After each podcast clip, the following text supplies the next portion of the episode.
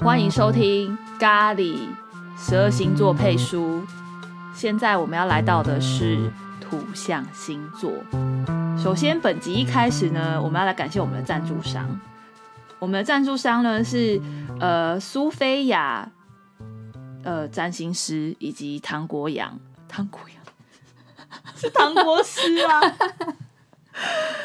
唐奇阳就是的二零二一年上半年星座运势。那接下来呢，我们要来谈一下土象星座的配书。第一本小米，推荐给金牛座灵魂的一本书，《脑科学专家教你管理愤怒的技术》。怎样？金牛座很爱生气是不是？金牛座是默默生气、默默忍耐吧？你你熟金牛座吗？嗯，我蛮喜欢金牛座的男生的，这假的？我觉得闷闷的男生蛮可爱的。呃，你真的自己找罪 受。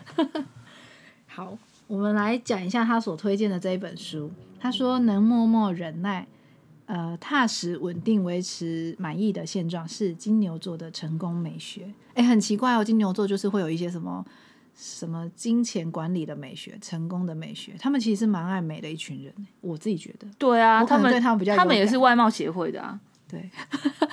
然后呢，嗯，总之，二零二一年将面临生活中新旧冲突的挑战的他们，呃，这位小苏苏小姐对，苏菲亚小姐，建议他们就是可以看《管理愤怒的技术》这本书，然后呢，让个性温和的金牛座容易感受到怒气的存在，但是也正是因此而学到了如何化情绪为保护力的时候。啊，因为金牛座很喜欢生闷气啦。嗯但是我觉得摩羯座更爱、欸哦，那我们等一下聊摩羯座的时候再说好哎了。好，他说不是你的错，一只有容易生气的人需要读这本书吗？好，那我不要推荐给真心。二不是你的错，愤怒不是不好，只需要控制哇，还是真的要推荐给陈心怡， 大家去听一下海龟汤，他都一直失控。不是你的错，三好的发怒方式反而能帮上忙。哦，但是他这方面还做不错，诶，这根本就是一个就是送给一个就是容易需要愤怒管理的人。对，或者是，但是他有讲啊，你也需要去学习愤怒这件事情。它其实就在拆解你的怒气跟大脑之间的作用啦，嗯然后就是让你去直视这个怒气吧。对我在想，就这样喽。嗯，好，有什那么我金们牛，座的朋友，你想要发语音信箱给他的吗？我金牛座的朋友吗？我没有什么朋友在听这节目吧？嗯，因为就是通常我们都是外面的人在听我们的节目。对啊，金牛座我真的哦，我跟你说，我的第一份工作，然后的老板跟我第二份工作的历任的三个主管，哦，没有两个还三个，都是金牛座、啊，对，金牛男跟金牛女我都经历过了，我觉得我很感谢他们。我觉得你已经不是处女座专家，你是土象星座的专家。你现在只要在专头头攻头啊！对你只要在专攻摩羯我座，不要，我觉得你可以自己个人出八本书。我不要。来，我们来看一下金牛座的二零二一年上半年的运势。呃，就是土木星带来机会，也会带来压力，但你贵人运强，有升官晋晋级的进阶的机会，应把握机会，为自己的梦想而努力。感情方面呢，有贵人型的桃花，关系能有一个结果，人生将进阶。单身者有机会遇到有地位的对象。我先跟大家说明一下，其实唐国唐唐奇阳国师他在写这一段虽然文很短，但他有分，例如说前面的两三行是讲整体，接下来他就会开始说关于你自己内在要怎么改变你的。呃，就是事业要怎么改变，你的学习怎么改变，然后最后才讲到桃花。不过 Lisa 本人就只 只讲最主要的跟桃花，因为这就是我们关心的事情，其他我们都不想不太想讲。不是他那个很专业，什么水星逆行、十宫、二宫，然后什么什么的啊，我又不懂。说的也是，对哎、啊，但是我觉得介绍到现在第四个星座，好像上半年大家的人际好像都会不错、哎。好啦，给容易哦，哎呀就是打给贺我马贺啊，利贺我龙贺哎、，我补充一下，有一个朋友也有在收听我们的节目，像林马克先生。马克是什么星座啊？哦，你问到我了，我这样子不知道在星在这里不知道他的星座，这样对他会不会很失礼啊？ 但我我想要说，马克先生本人有在算紫薇，他。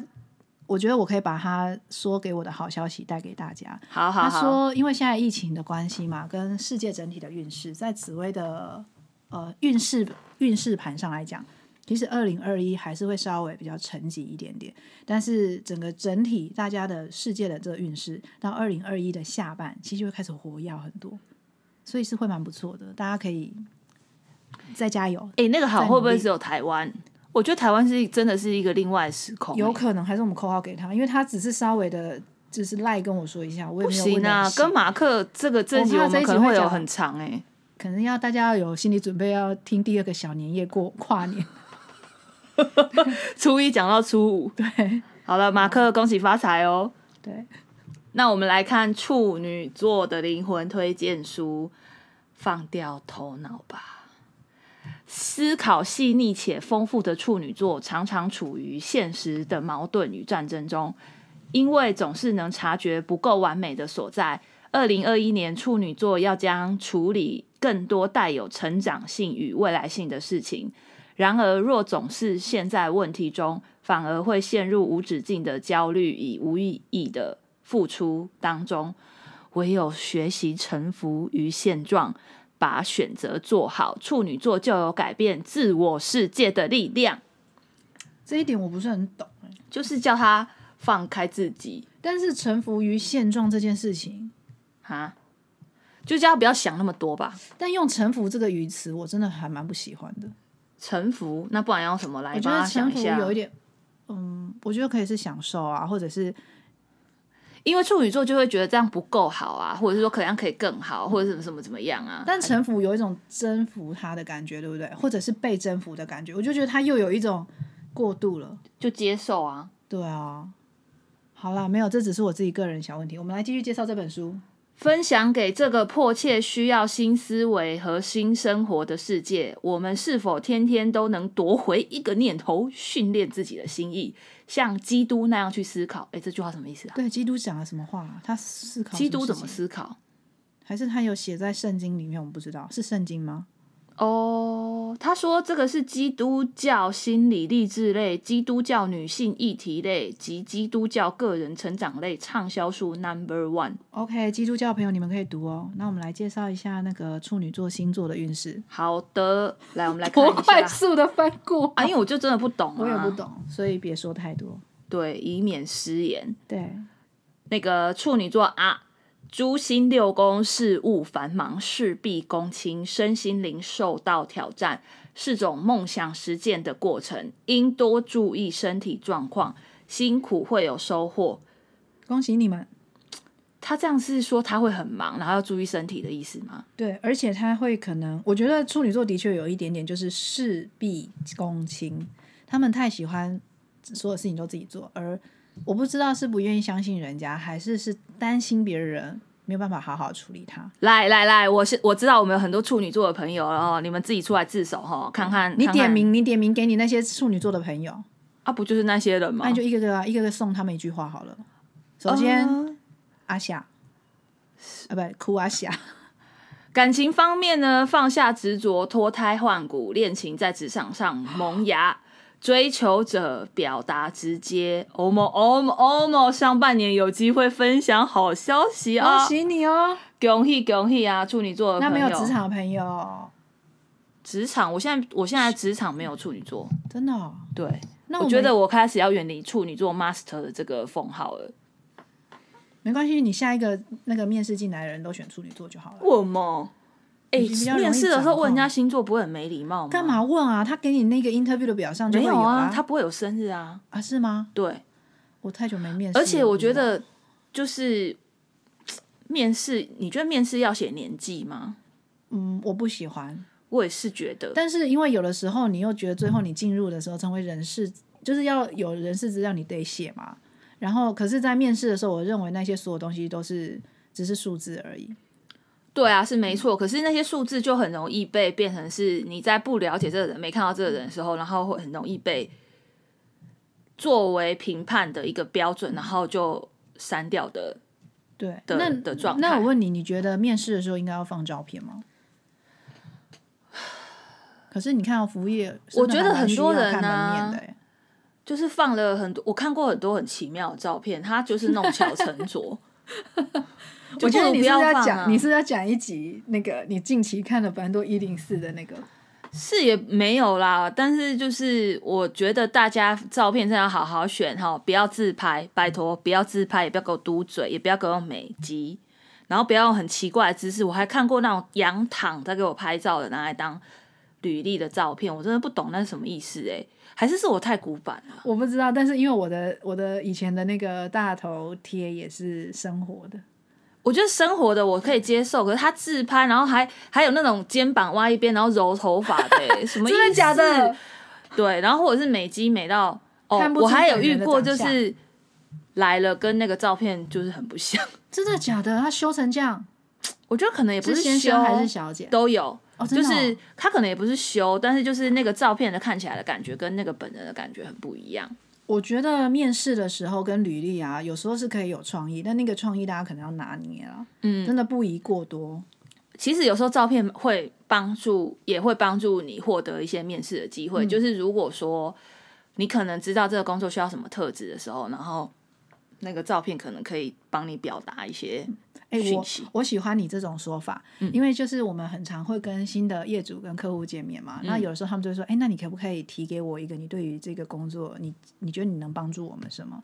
他们比较喜欢听我提专案的东西，所以我就会写一个简单的 paper 给他们。嗯那这件事情就是我针对每个业主的需求写。嗯，那如果说你今天真的要去面试每个不同的公司，其实，在你写的文字或者是你的照片上，说不定真的是需要去调整的，而不是从同一份从头用到尾。对啊，或者是假设你面试的是服务业好了，你可能就是找一个适合在这样环境状态的一个，照片例如说看得出来有亲和力啊，然后很有热情啊，什么等等的，就是你可以依照你的那个工作性质啊。但是我真的不晓得揉头发的照片是适合在什么样的履历啦，或者是躺在一个地板上然后拍照的照片那样子。一零四里面真的会有这张照片哦， 这样我好想去开一个工作室来 interview 大家一下。然后也不要放大头照，好不好？那超死板的、欸。嗯嗯，就是我会觉得说，可能是因为我的工作需要的人要需要有点创意吧。我看到那种的，我就觉得都什么年代了。总之，大小家小 tips，心哈，呃，我们来看一下摩羯座吧。摩羯座的灵魂推荐书：全世界最感人的生物学，用力的活，灿烂的死。天哪、摩羯座会这样这么的，就是就是以这种绚烂式的，他们不是很小心吗？可是我觉得他们的内在非常强大，跟很，我觉得用“灿烂”这句话来讲他们内在，我我很我同意哎，就是他们找到那个点之后，就会义无反顾他们甚至会燃烧殆尽。 ，all in，龙火力啦。我昨天听了你又再讲一次这种吼力，我快笑死了。向往永恒价值的摩羯座是能尊敬强者、善用身边资源并累积实力的狠角色。英雄不怕出身低，似乎是摩羯座对于成功的定义，因为他们懂得看清环境中的游戏规则，随着时间持续的努力，就能创造出属于自己的传奇故事。用力的活，也必须灿烂。我觉得这一点在真人身上真的蛮容易看见的，嗯他真的很用力哦对，默默的一直在持续做一些事情。对，不像我们就只有三秒钟热度。嗯，诶，这本书我觉得看了会让我，就是他他我去找了一下这本书的介绍，会让人想要看呢、真的哦、全世为界什么最感人的生物学？为什么一本科普书可以让无数人潸然泪下，重新感受生活的美好？为什么只是讲述生物死亡的两三事，却被许多人视为生生人生中最珍贵的礼物？二零二零年全日本畅销 Number One 的科普书，带你体悟生的光辉，死的灿烂，大人和小孩都值得一读。我觉得真的我也会很想看呢、它是以一个散文的形式，描绘各种生物在有限的生命里面拼死活下去的各种样貌。然后呢，他就有提到说，呃，他希他期待用这本书让大家看到生命的美，还有震撼人心那种最后的光辉。然后它里面介绍的蛮有趣的，有蝉、蜉蝣，嗯，那个那两个字我都不会念欸欸呢、水母 马上略过，然后还有基瓦多毛欸怪，然后跟象，我觉得蛮有趣的哎。对啊，他说蝉在地下吃直服值潜了七年，破土而出，生命的最后尽头却无法窥见天空。这写的很浪漫啊！真的，浮游，生命短暂又缥缈，却是串联三亿年种族延续的战士。哇，好棒哦！而且浮游的一生，如果他爱上一个人，就是一生呢，欸因为浮游生命非常短暂，好像就二十四小时。所以他们没事没没时间当渣男。他们只想找到真爱，那如果他们没有，他们就是也一下子就过啦。所以要尽力的燃烧自己啊！哦，这本书很棒，我觉得我们可以来读我一下。觉得很有趣耶。他说那个基瓦多毛怪是深海中的母螃蟹，却放弃温暖，朝着冰冷的海洋而去。但为什么是母螃蟹而不是螃蟹啊？哇塞，我们就还没看这本书没？对，水母只要没有意外，不老不死，活着就是存在的意义。诶，水水母是有脑吗？好像没有，它好像就是只有那个，然后跟神经，好像是这样吧？那他们也不会想啊，所以他们就是活着也是死，死的也是活。不知道是不是因为读了《没有爱的世界》，我觉得对这些生物到底他们想或不想这件事情，嗯，会有其他的解读，但你会很想了解他们。对啊，从生物的生与死，照见你我生命的意义与思索。感觉我们现在讲到第六本书了，终于有一本吸引出吸引了我们的兴趣，真的，我会把这本存下来，放在我们俩群组。真的好。那我们已经把土象星座讲完了，土象星座呢三本中一本你没有讲人家的那个星座不行哦， ，Oops，摩羯座我没有讲你们星座运势没有，你先从书开始哎。哦，嗯，好以席啊。那我来看看摩羯座的二零二一年的那个上半年的星座运势。珍珍会不会很期待我们来讲啊？结束。土木星带来新课题，深化耕耘新身份，全力以赴端出好作品，步步为营，表现不凡。这什么意思？就是说，他努力的端出好作品，必定表现不凡吗？我倒是觉得他的重点是他在耕耘他的新身份。也许他从一个，我又要从我的朋友的面向来讲，他从一个网页的设计师成为了一个平面品牌的设计师，能够做的东西作品更大。然后他从一个只是爱猫的女孩，变成为他画很多画像，成为一个很棒的插好画家会解读哦，Omo 正眼光不同于以往，太开心了。一二月有闪电型桃花的机会，四五月可遇到条件好、相处愉快的对象。木星五月中进到三宫，交友运佳，多和不同领域接触交流，打开眼界，可收获不同的处事方法，走出你的山洞。我觉得我们是不是应该要来那个脚踏车一下了？脚踏车什么因意为要思？趁春天呢、你说出去骑脚踏车哦？对啊，就是你之前说的那个小米就是那个那个秘境啊，先不要讲，哪个？就南部啊，垦丁那边的，哦，三四四五月是个蛮好的时间。哦。好，我们有做再讲。好，拜拜。那就是土象星座的祝福您二一二零二一年一切顺利，再见。拜拜。